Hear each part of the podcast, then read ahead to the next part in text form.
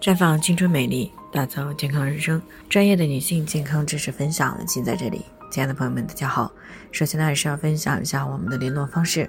大家可以在我们最常用的聊天软件当中搜索 PK 四零零零六零六五六八，关注以后呢，恢复自测进行健康自测，可以更有针对性的了解自己的健康状况。接下来呢，开始我们今天的健康话题。下个月进入到了二阳高峰，怎么样去预防可以减轻一些症状？昨天上午呢，在这个二零二三大湾区的科学论坛生物医药与健康分论坛上呢，共和国勋章获得者、中国科学院院士钟南山呢表示了，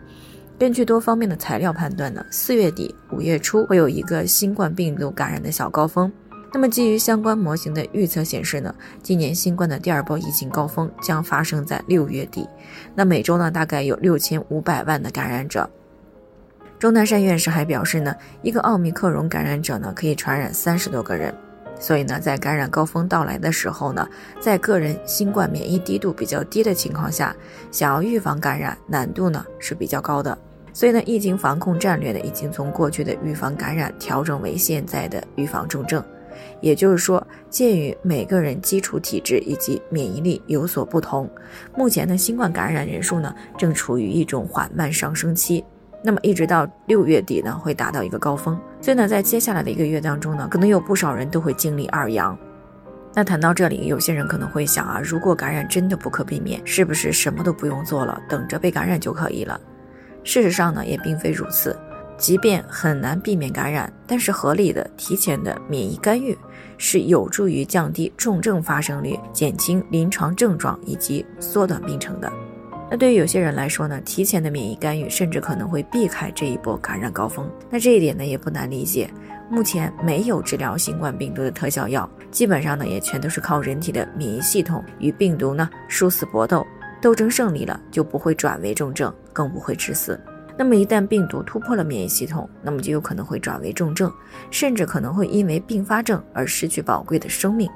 所以呢，对于目前尚未二阳的人来说呢，除了佩戴口罩、勤洗手这些常规防护以外呢，养生的重点应该是提高免疫力，并且呢，尽可能的纠正会降低免疫力的行为习惯。尤其是最近两三个月都在减肥的女性朋友，月经量过大、过频造成贫血的女性。经常性失眠，而且睡眠不足六个小时的女性，体脂异常的女性，近期呢做过流产等手术的女性，以及素体有基础并发症的女性，更要注意了。所以呢，为了让身体保持在一个最佳的免疫状态，大家呢不妨做好下面这几点啊。首先呢，存在或者是疑似贫血或气血不足的人，应该要加强肉蛋奶的摄入；缺乏严重的呢，可以服用一些营养补充剂。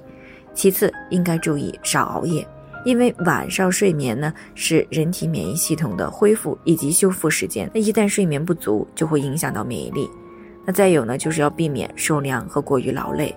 新冠病毒呢，对于寒冷和劳累呢是比较敏感的。那么在接触病毒的时候，如果免疫力强大，可能不会表现出症状；